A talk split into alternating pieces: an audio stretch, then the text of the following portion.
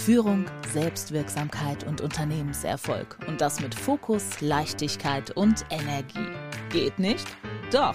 Holt euch spannende Einblicke und interessante Denkanstöße in der Leadership Lounge.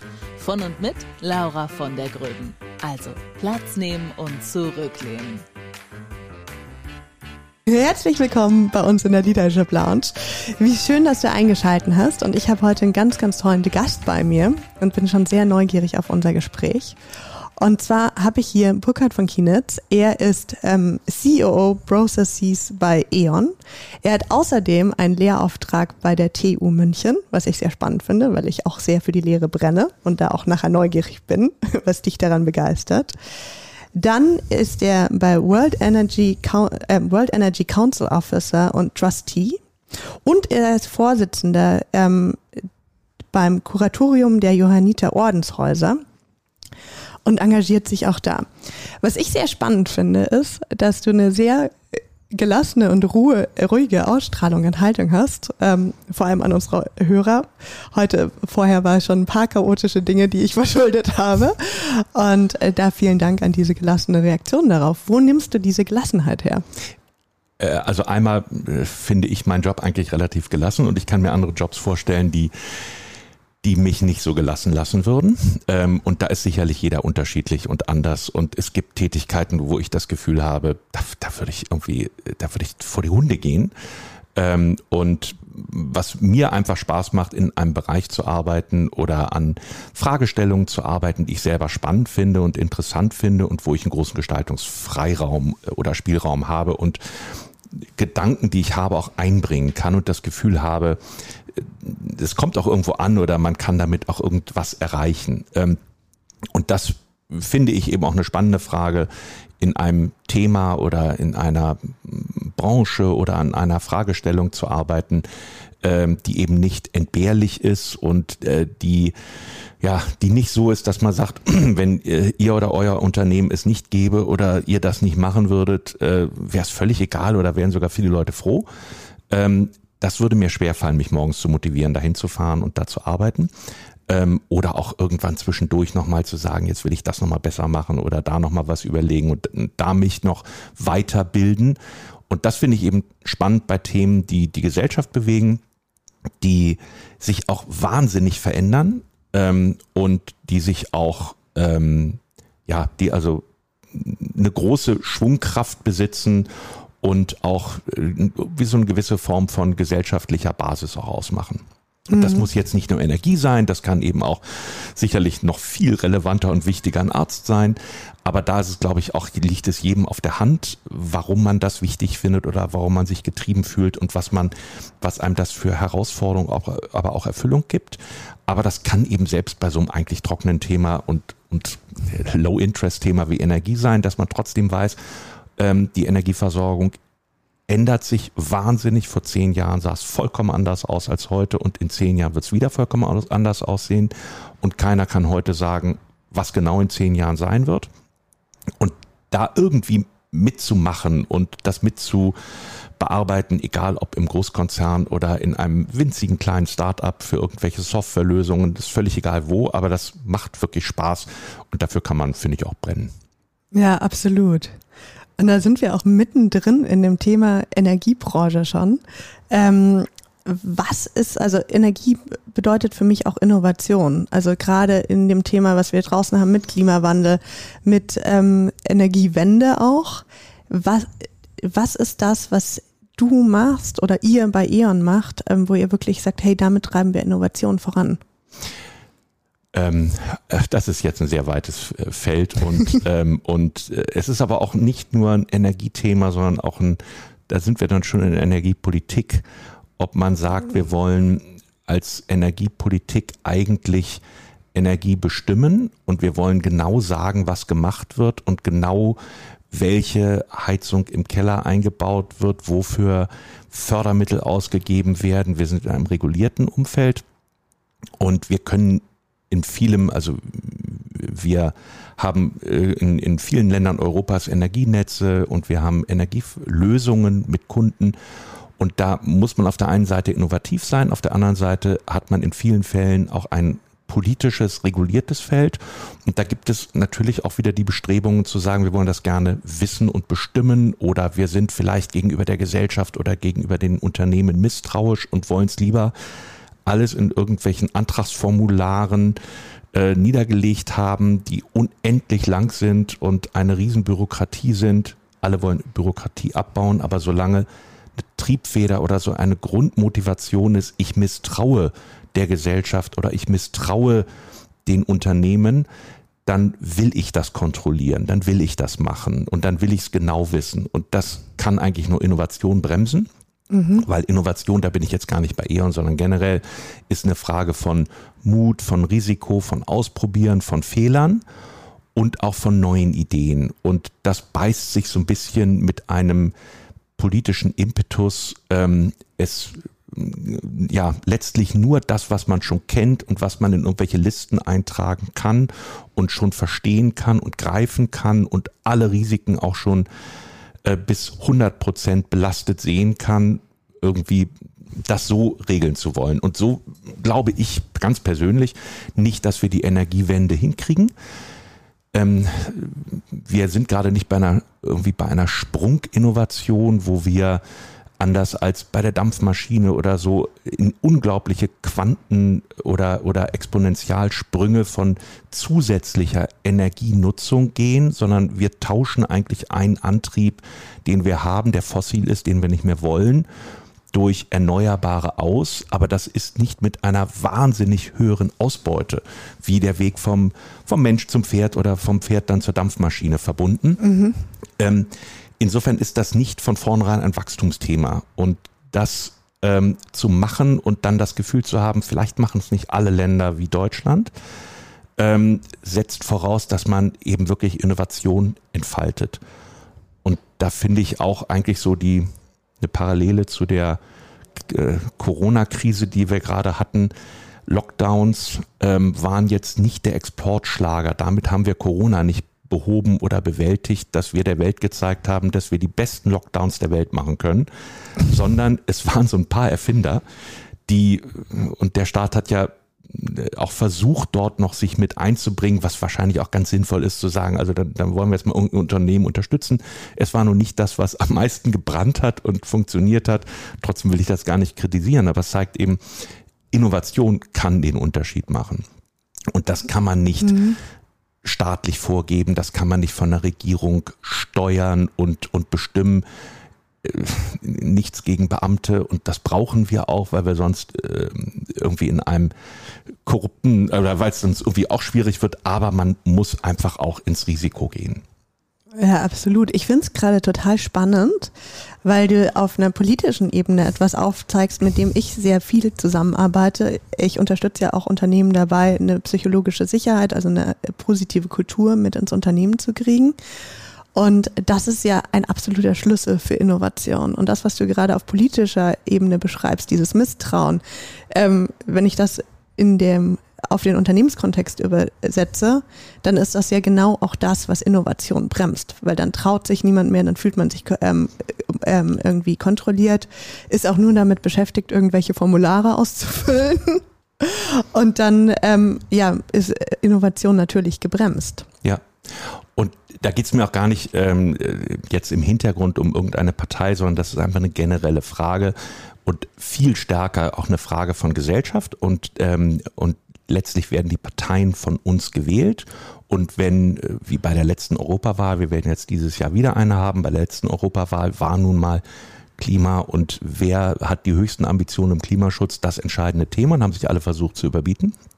Und wenn man das dann hinterher gewählt versucht umzusetzen, kommt eben auch so ein, wir müssen das steuern. Wir sind dafür jetzt aufgerufen und das können wir jetzt nicht einfach durch indirekte Anreize machen, sondern das müssen wir genau machen, damit man uns auch keine Fehler vorwirft.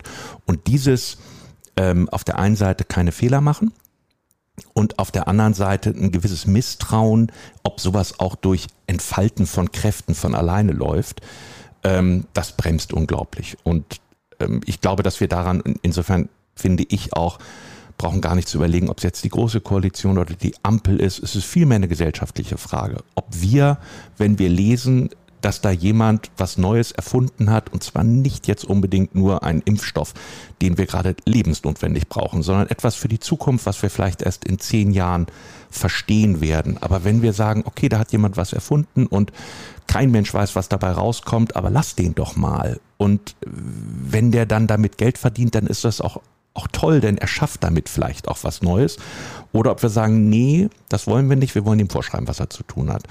Und wenn wir das wollen, dann wird es auch immer genügend Politiker und Parteien geben, die das dann auch gewähltermaßen umsetzen. Also ist Innovationsbremse oder Innovationsfördern leider eine kulturelle Frage, finde ich, sehr stark an die Gesellschaft. Und da ist man manchmal so ein bisschen verzweifelt. Da ähm, interessiert mich aus deiner Perspektive, was ist wichtig, damit wir Gesellschaft im Allgemeinen mitnehmen? Ja, das ist jetzt ein wahnsinnig weites Thema, ist eigentlich ein, auch ein Thema für einen ganzen Podcast, denn ähm, wir haben uns äh, als E.ON irgendwie darauf eingestellt, was die Gesellschaft will. Denn als Energieversorger kann man nicht sagen, wir machen irgendwie unser Produkt und es ist uns egal, was die Gesellschaft will, sondern man, man ist irgendwie ein Teil der Gesellschaft und versucht Lösungen zu finden, die die Gesellschaft auch will. Und es gibt natürlich auch ein Primat der Politik im Energiebereich. Wird nun mal festgelegt, ob wir Kernkraftwerke haben oder nicht oder was mit den Kohlekraftwerken passiert oder steuerlich erneuerbare. Ähm, und ähm, wenn man sich dann als Unternehmen dem stellt, kann man auch das dann wiederum nicht im Luftleeren machen. Es geht dann letztlich darum, ob man eine Akzeptanz in der Gesellschaft hat und ob die Gesellschaft das unmittelbar, aber auch langfristig unterstützt und will. Und da hm, kommt es ganz entscheidend äh, auf eine Ausgewogenheit an. Und ähm, es gibt beim World Energy Council, das hatten wir eingangs, ähm, was eine globale Organisation, die es auch schon seit 100 Jahren gibt und immerhin sich seit 100 Jahren um äh, nachhaltige Energieversorgung kümmert. Spannend. Ja. Ähm, und äh, jetzt gerade ihr 100-jähriges feiert in zwei Monaten ist da in Rotterdam Kongress, der sehr, sehr spannend wird. Ähm, und, ähm, und da gibt es seit, seit ewigen Zeiten auch schon das sogenannte äh, Trilemma. Und das ist der Dreiklang von Versorgungssicherheit, von Zugang und Preiswürdigkeit von Energie mhm. und von Umweltschutz. Und wenn man versucht, politisch oder gesellschaftlich nur auf ein Thema zu setzen, dann fliegt einem das, glaube ich, egal auf welches Thema man isoliert setzt, äh, innerhalb von einiger Zeit um die Ohren. Mhm. Wir haben sehr lange geglaubt, es geht nur um, um Umweltschutz. Und es muss sich im Energiebereich alles diesem Umweltschutz unterordnen. Preise sind egal, Versorgungssicherheit sind egal. Die haben wir einfach als, als im Rahmen gegeben angesehen mhm. und haben gesagt, so ein bisschen koste es, was es wolle. Und wir haben nur noch uns darüber definiert, ob wir jetzt 2045 oder 2042 äh, CO2-frei werden wollen. Und wenn irgendjemand was über Innovation, über Lösungen, über Preise gesagt hat, dann wurde das sehr schnell abgetan als nein, es darf nur die reine Lehre sein und es geht hier nur um die Frage, wann haben wir 100 Prozent und in welchem Jahr und wie versprechen wir das. Politisch sehr einfach, weil man es nie in seiner eigenen Karriere wird umsetzen müssen. Ähm, und eben auch gesellschaftlich schwierig. Wir haben gemerkt, wenn uns die Versorgungssicherheit relativ unwichtig ist, dann kommen wir in Zeiten einer Energiekrise, wie wir das äh, schon vor dem Überfall der Ukraine gehabt haben, schon so ein halbes Jahr vorher, insbesondere weil die ganze Weltwirtschaft nach Corona gleichzeitig wieder angelaufen ist und gleichzeitig weltweit ein unglaubliche Nachfrageboom eingesetzt hat, was sonst sich immer überall ausgeglichen hat sind überall die Preise kräftig angestiegen. Und dann hatten wir mit einmal riesig groß bei uns in Bildzeitung und allem irgendwie über Energiepreise. Und wenn man dann denkt, ja, wir sind aber auch eines der wohlhabendsten Länder der Erde, das kann man vielleicht auch mal aushalten. Nein, es war sofort mit einmal das beherrschende Thema. Und als dann die Krise in der Ukraine oder der Krieg in der Ukraine und für uns die Energiekrise damit kam, ähm, wo wir zwar auf der einen Seite völlig harmlos betroffen sind, aber auf der anderen Seite mit einmal wir gemerkt haben, es ist nicht mehr so sicher, ob wir jetzt morgen oder in drei Wochen noch irgendwie genügend Gas haben, um uns versorgen zu können im Winter, wenn wir heizen wollen, war schlagartig, ist mit einmal das wichtigste Thema.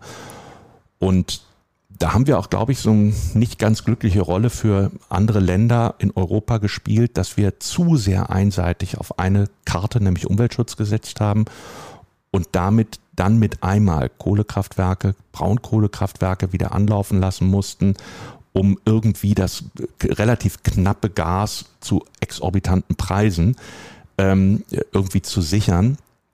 Und damit haben wir dann auch dem Umweltschutz keinen Gefallen getan. Und wenn wir von vornherein ausgewogener, pragmatischer und, und balancierter in dieses Energietrilemma gegangen wären, dann hätten wir auch die Krise wie andere Länder besser überstehen können, die gesagt haben, ja, wir sorgen uns aber auch darum, dass wir diversifiziert beziehen und nicht nur die billigste Quelle von einem Land, egal wer das ist, beziehen. Mhm. Dann vielleicht sogar auch noch die Speicher an diesen Lieferanten verkaufen weil wir gesagt haben, doch, das ist doch eine reine privatwirtschaftliche Entscheidung und interessiert uns doch als Regierung nicht. Und kaum wird es kritisch, merkt man, es ist wichtig, ob wir eine Versorgungssicherheit haben und wir stehen mit einmal als Politiker im Regen und dann musste das eine Regierung ausbaden, die es so nicht verursacht hat. Insofern äh, ist die Balance im Trilemma, halte ich für ganz entscheidend, dass man eben sich nicht nur um Umweltschutz, aber auch nicht nur um Preiswürdigkeit oder nur um die sicherste Versorgung, völlig egal, was mit der Umwelt ist, sondern dass man sagt, wir wollen schon in eine dekarbonisierte Welt, in eine fossilfreie Welt gehen, aber das geht nur, wenn wir die Gesellschaft mitnehmen, die Akzeptanz haben und dazu müssen wir die anderen Dinge auch in der Balance halten, weil uns das sonst sofort auf die Füße fällt. Ja, absolut, diese spann äh, spannende Punkte, diese verschiedenen Perspektiven anzuschauen. Und auch, was ich sehr spannend finde, ist so diese Idee, ähm, du sagtest ja vorher, es ist eine Umstellung. Es ist jetzt nicht eine ähm, Umstellung, was weiß ich, von Pferd auf Auto, wo wir mehr, äh, mehr generieren plötzlich, sondern es ist eine Umstellung auf alternative Energien, wo jetzt erstmal keine riesengroße Explosion von mehr, mehr Umsatz entsteht. Ne?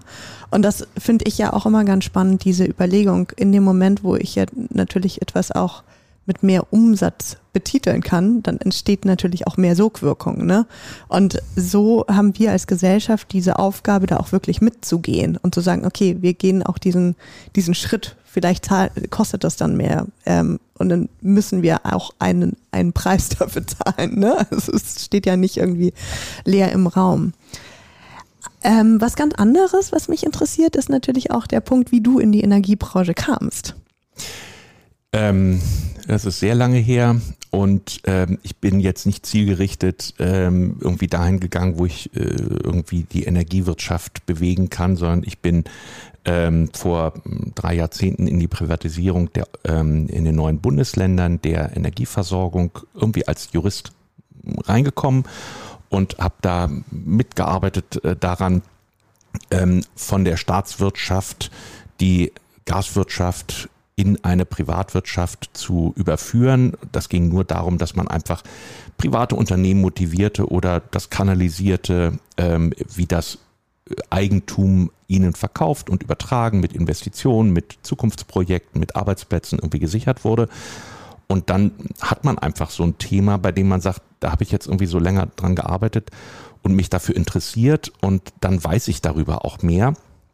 Und ich glaube, dass das sehr oft so ist, dass man in irgendein so Thema reinrutscht und sagt, habe ich bisher gar nicht gewusst, aber jetzt habe ich mich damit jahrelang befasst und habe jahrelang irgendwie in dem Thema einfach Erfahrung und Wissen angesammelt und aber damit auch Interesse angesammelt, dass man ähm, dann irgendwann merkt, da bin ich jetzt besser als in anderen Themen und dann eigne ich mich in dem Thema besser als in anderen Themen, irgendwie den nächsten Job zu machen und äh, bin dafür vielleicht dann irgendwie auch ein bisschen nützlicher.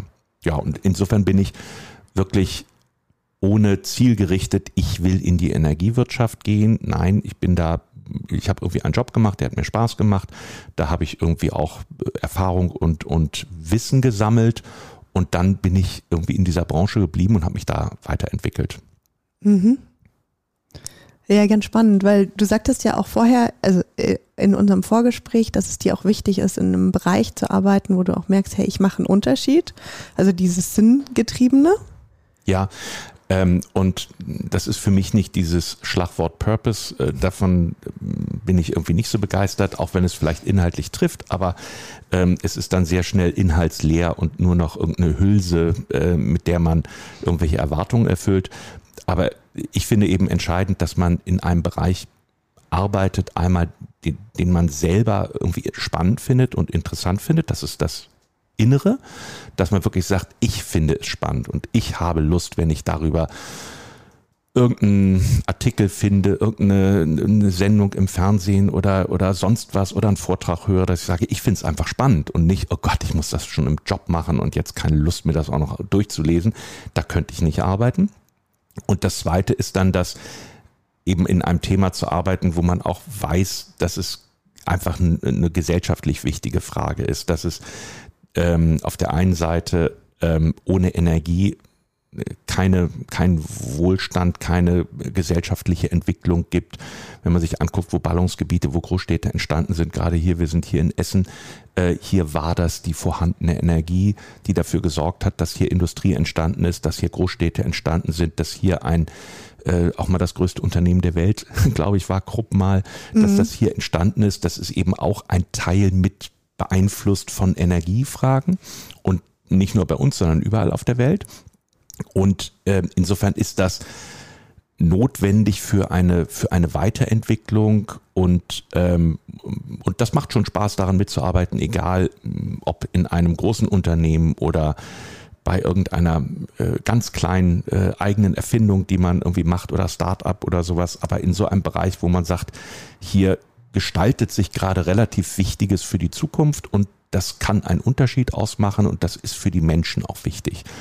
Das finde ich schon klasse und ich habe es mir nicht ausgesucht, aber ich finde es klasse zu merken, äh, bei sowas zu arbeiten, äh, wo man sagt, ich denke darüber gerne nach, ich rede auch darüber gerne und mhm. ich merke, dass es auch andere Menschen interessant finden. Und ich finde es spannender als bei irgendeinem so in der Branche zu, zu arbeiten, wo man sagt, eigentlich wollen wir euch gar nicht. Oder ähm, ihr verdient zwar Geld, aber eigentlich ähm, brauchen wir das nicht. Und das nicht nur als Meinung, was oft ja falsch ist, sondern vielleicht auch wirklich einfach austauschbare oder entbehrliche Wertschöpfung zu betreiben. Finde ich schon klasse im Energiebereich. Mhm. Sehr cool. Wie würdest du denn sagen, dass sich das, äh, der Energiebereich nochmal von anderen Branchen unterscheidet? Also gibt es hier so ganz typische ähm, Typen von Menschen, die, wo du sagst, das ist der typische Mensch, der in den Energiebereich geht. Was braucht der? Also da äh, könnte ich jetzt ähm, eine Folie zeigen, die mir Spaß macht, ähm, äh, in der Uni zu zeigen, mhm. weil bei der Frage, wie entwickelt sich das weiter? Also in der Vorlesung geht es eben auch so ein bisschen einmal darum, physikalische Grundlagen ähm, überhaupt erstmal zu verstehen. Was ist Stromversorgung? Warum ist das anders als andere Dinge bei Elektrizität? Und dann so ein bisschen über mm, Regionen und, und all sowas das zu entwickeln und dann hinterher zu fragen, wohin gehen wir eigentlich? Wohin entwickeln wir uns? Und da einmal zu merken, kein Mensch weiß das. Mhm. Und alles, was wir, wenn wir rückwärts gucken, was haben wir denn geglaubt vor 20 Jahren oder vor 10 Jahren, wie sich die Welt entwickeln würde. Es ist äh, wirklich äh, erfrischend, wie falsch man lag. ähm, und dann eben auch zu so einer Frage, was für Typen, genau die Frage, was für Typen brauchen wir eigentlich im Energiebereich? Und da gibt es ein schönes Bild von einem, einem Kollegen, der so anders aussieht als das, was man früher äh, hatte. Und Einmal glaube ich auch, dass wir sicherlich in so einem großen Konzern nochmal anders sind als in irgendwelchen kleinen Unternehmen. Ähm, aber auch das entwickelt sich wahnsinnig weiter. Und, äh, und welchen Typen man braucht, ich glaube, es ist letztlich jemand, der, der brennt für ein Thema. Es ist mehr eine innere Motivation und eine Kompetenzfrage.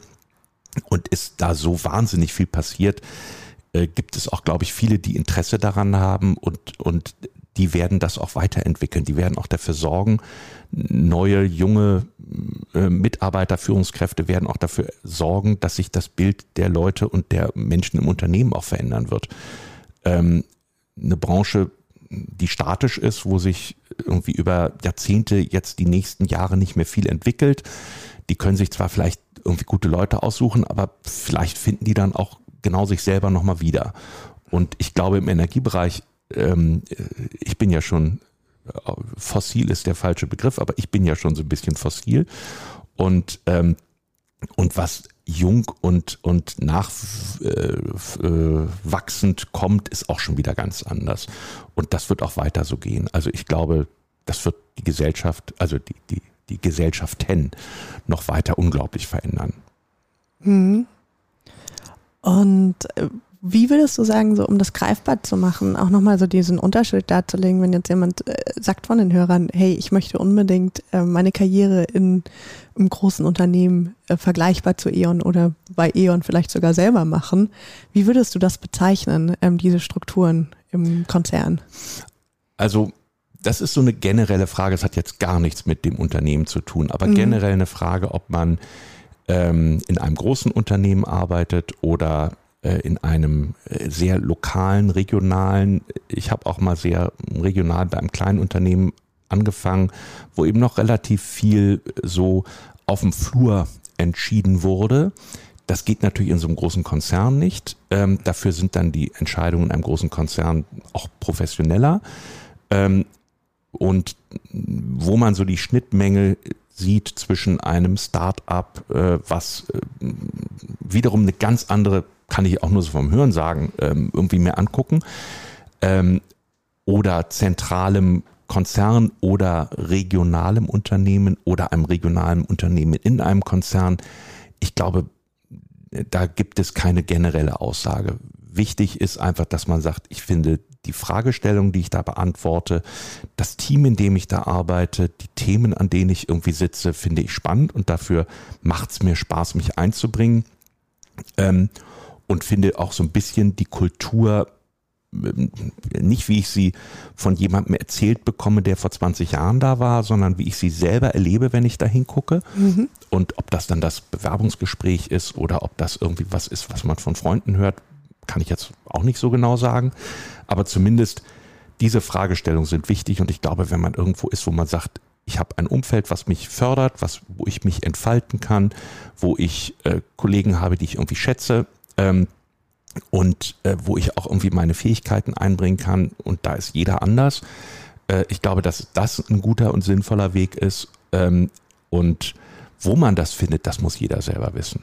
Ich find's hier, bin hier sehr gerne und, und ich fühle mich hier gut. sehr wohl und kann auch jeden gut nachvollziehen, der sich dafür entscheidet. Aber ich würde auch nie jemandem sagen, der jetzt bei einem Startup ist, ähm, sagen, ah, das ist aber falsch, sondern äh, es gibt eine solche Breite und äh, wir haben ja gerade festgestellt, gegenüber hier, wir gucken drauf, ist die eWorld gerade.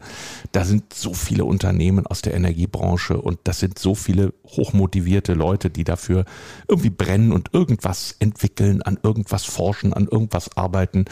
Ähm, ich finde es eine wahnsinnig spannende Branche und gerade weil sie so vielseitig ist, gerade weil man eben nicht sagt, ja, da gibt es einen Platzhirschen und die anderen versuchen da ranzukommen, nö. Es gibt Wettbewerb mhm. auf allen Ebenen ähm, und in, in allen Ländern, Bereichen und, und dadurch auch wahnsinnig viel Innovation. Ja, also eher die Frage, ähm, was passt zu mir, zu meiner ja. Persönlichkeit? Ja. Ähm, das ist auch immer den Appell, den ich tatsächlich meinen, äh, meinen Klienten, mit denen ich arbeite, reingebe, so dieses wirklich zu schauen, wo sind meine Stärken, was brauche ich an, auch an Umfeld, was mir gut tut und ähm, jetzt möchte ich von dir gerne wissen, was ist so dieses Umfeld, wo du sagst, hey, das tut mir hier richtig gut im Konzern? Ähm, also einmal nochmal zurück zu der, zu der Frage, weil ich das auch in der, in der Vorlesung eben auch eine spannende Sache finde, gerade mhm. wenn man sieht, ähm, wie falsch von berufenem Munde Prognosen sind, kann man daraus, und das finde ich auch wichtig, dass, dass das irgendwie der Nachwuchsstudenten, wie auch immer, begreifen und wissen, dass man eben nicht einfach nur sagt, weil irgendeiner, der älter ist oder Karriere gemacht hat und sagt, das ist gut, muss man wissen, das ist aus seiner Sicht gut oder das mhm. war vielleicht für seine Entwicklung gut und vielleicht für sein Talent oder vor 30 Jahren gut oder wie auch immer. Und ob das für meine Zukunft, also nicht für heute, sondern für in 10 oder 20 Jahren gut ist, das muss ich mir selber überlegen.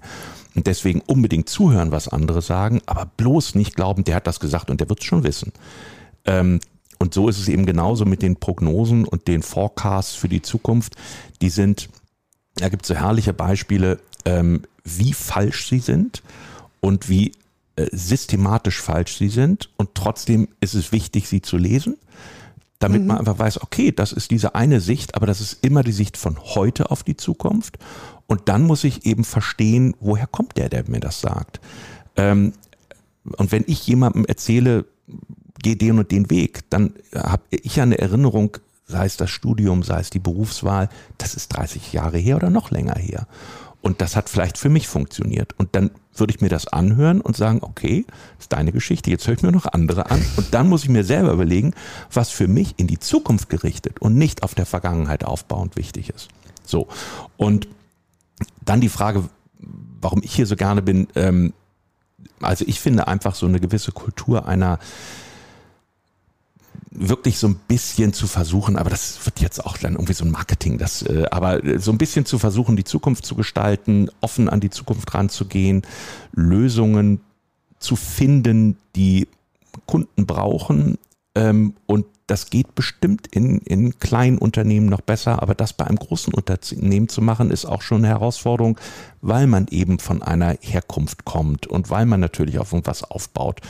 Ähm, und und wenn man das Gefühl hat, hier ist so eine Kultur, wo sowas unterstützt wird, gesehen wird, wo man versucht, eben äh, irgendwie Hierarchien äh, irgendwie geringer zu schätzen und, und mehr auf Kompetenz und auf den Einzelnen zu gucken, auf Lösungen zu gucken, mehr zu gucken, was will denn der Kunde und nicht, was wissen wir alles, was der Kunde wollen soll, ähm, äh, finde ich hier gut.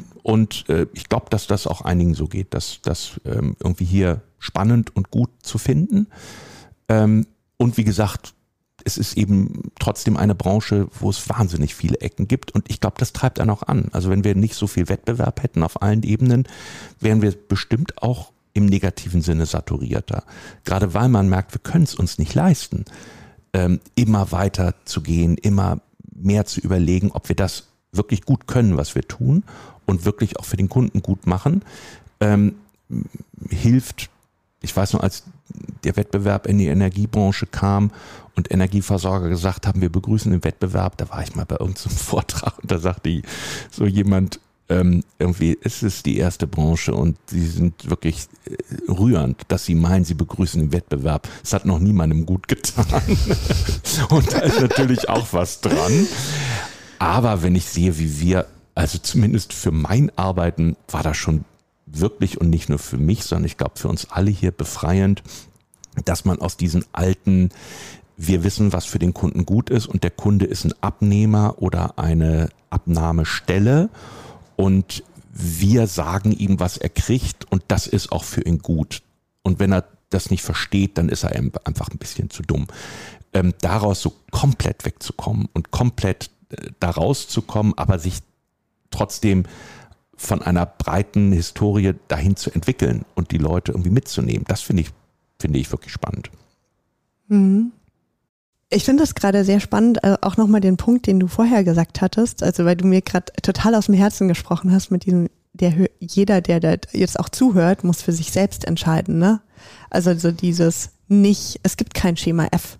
Das ist für mich immer ein total wichtiges Thema, weil ich schon erlebe, dass ganz oft es, ähm, sei es von der älteren Generation gesagt wird, ja, das ist der Weg, den du gehen sollst oder gehen musst vielleicht sogar. Oder auch ähm, irgendwelche Lösungen von außen erscheinen, so das ist die Lösung. Aber aus meiner Erfahrung ist die Lösung halt eher in uns drin und so in diesem Schauen, ja, was passt wirklich zu mir. Mhm. Ja, was mich jetzt nochmal abschließend von dir interessiert, ich erlebe dich als jemand, der gerne Worthülsen knackt. Also nicht so diese Marketing- äh, Pauschalbegriffe hat, sondern wirklich sagt, hey, ich interessiere mich für den Begriff dahinter. Und das habe ich jetzt so einmal im Vorgespräch vorher bei dem Satz Purpose gehört, ähm, jetzt aber auch bei diesen Marketing-Sachen. Und das fand ich total spannend. Jetzt muss ich nur noch die richtige Frage dazu entwickeln. Vielleicht ist es auch einfach ein Kompliment ähm, so am Ende des, äh, des Podcasts. Also ich habe, äh, muss ich vielleicht dazu sagen, ich habe mal vor einiger Zeit auch Marketing in einem regionalen Energieunternehmen verantwortet mhm. und das hat mir, äh, weil ich nun Jurist bin, habe ich damit äh, irgendwie, es hat mir aber sehr viel Spaß gemacht, aber ich fand eben auch wichtig, dass man es eben ähm, nicht entkoppelt, also dass man nicht das Marketing Und das fällt mir in manchen Firmen, Branchen, wie auch immer, Politik, wie, äh, Gesellschaft ähm, so ein oder auf, ähm, wenn man das Gefühl hat, ich bediene einen Begriff und damit mache ich mich beliebt, ähm, sondern wenn man wirklich sagt, das hat, ein, das hat eine Verwurzelung und, ähm, ähm, da, auch da wieder ist so ein blöder Slogan Authentizität. Auch das, darum geht's nicht. Ich glaube, jemand, der authentisch ist und nur aneckt, äh, wird dadurch nicht beliebter, ähm, sondern natürlich will die Gesellschaft immer jemanden hören, der die eigene Meinung vertritt und dann nennt man das authentisch, wenn man das Gefühl hat, das passt, passt zu meiner, ist auch falsch. Ähm, aber dass man zumindest irgendwie sagt, es ist nicht einfach nur eine Kampagne, es ist nicht einfach nur irgendwie ein buntes Versprechen. Ähm, also ich fand auch so schön, wir haben ähm, für diesen Net Promoter Score haben wir so Personas identifiziert, was so unsere typischen Kunden sind. Und wenn man diese Personen sieht und wenn man dann in die Werbung guckt und sieht, welche Gesichter einem immer so in der Werbung egal aus welcher Motivation, aber vorgehalten werden. Wenn man sagt, das hat so irgendwie gar nichts mit der, mit dem zu tun, wo, woran man arbeitet, was die Welt ausmacht, dann ist das, ist man das zwar gewöhnt und vielleicht würde man es in dem Bereich auch so machen, aber ich finde es besser, wenn man irgendwie sagt, da steckt auch was dahinter und da sind auch Überlegungen dahinter und ähm, da ist auch irgendwie eine Überzeugung dahinter und das ist nicht einfach nur eine Hülle. Mhm, das finde ich ein total schönes sozusagen Schlusswort, weil das etwas ist, was, dass wir das alle in unserer Gesellschaft mehr brauchen, dieses mehr mit mit diesen Slogans sozusagen verwurzelt zu sein, dass es eine Tiefe hat und eben nicht nur so, hey, damit komme ich jetzt gut an, sondern wirklich das, was dahinter ist, dieses Tiefgründige mit reinzubringen. Und das, ja, gefällt mir gut als Schlusswort. Hätte ich auch nicht gedacht, dass ich ein marketingbezogenes Schlusswort Energiepodcast bringe. Oh je. Du bekommst noch eine zweite Chance, sozusagen als ähm, letzte Frage, nämlich etwas, was ich heute nicht gefragt habe. Aber du sagst, das ist mir wichtig, an äh, da draußen an den Hörer mitzugeben. Ähm, was möchtest du da noch sagen? Also es wäre blöd, wenn ich das jetzt noch nicht gesagt hätte, weil ich dann ja irgendwie noch nicht am Ziel gearbeitet hätte. Also ähm, äh, insofern ist das dann vielleicht noch mal ein bisschen eine Wiederholung. Ich finde eben einmal so zu kapieren, dass das eine spannende Branche ist, aber dass das trotzdem man selber finden muss, ob das zu einem passt, ob man sich dafür interessiert oder ob man sich für ganz was anderes interessiert, aber dass man zumindest ähm, für seinen Weg was sucht, wo man wirklich das Gefühl hat, das macht mir Spaß, damit befasse ich mich gerne und ich glaube, dass ich da auch äh, über meinen Job hinaus Interesse entwickle. Und dann mir eben nicht irgendwie immer nur darauf höre, aber das hatten wir jetzt auch schon, nicht nur darauf höre, was andere sagen, sondern zuhöre, was andere sagen, aber dann völlig mein, meine eigene Meinung entwickle, die für mich dann die richtige ist und in meine Zukunft führt und nicht nur irgendwie ein, der Versuch eines Kopierens von jemandem, der irgendwas mal erfolgreich vor einer ganz anderen Zeit oder in einem ganz anderen Zusammenhang gemacht hat. Super, vielen lieben Dank. Dann danke ich dir für deine Zeit und dein Hiersein in dem Podcast. Gerne, hat mir auch Spaß gemacht. Leadership Lounge von und mit Laura von der Gröben. Führung, Selbstwirksamkeit und Unternehmenserfolg und das mit Fokus, Leichtigkeit und Energie.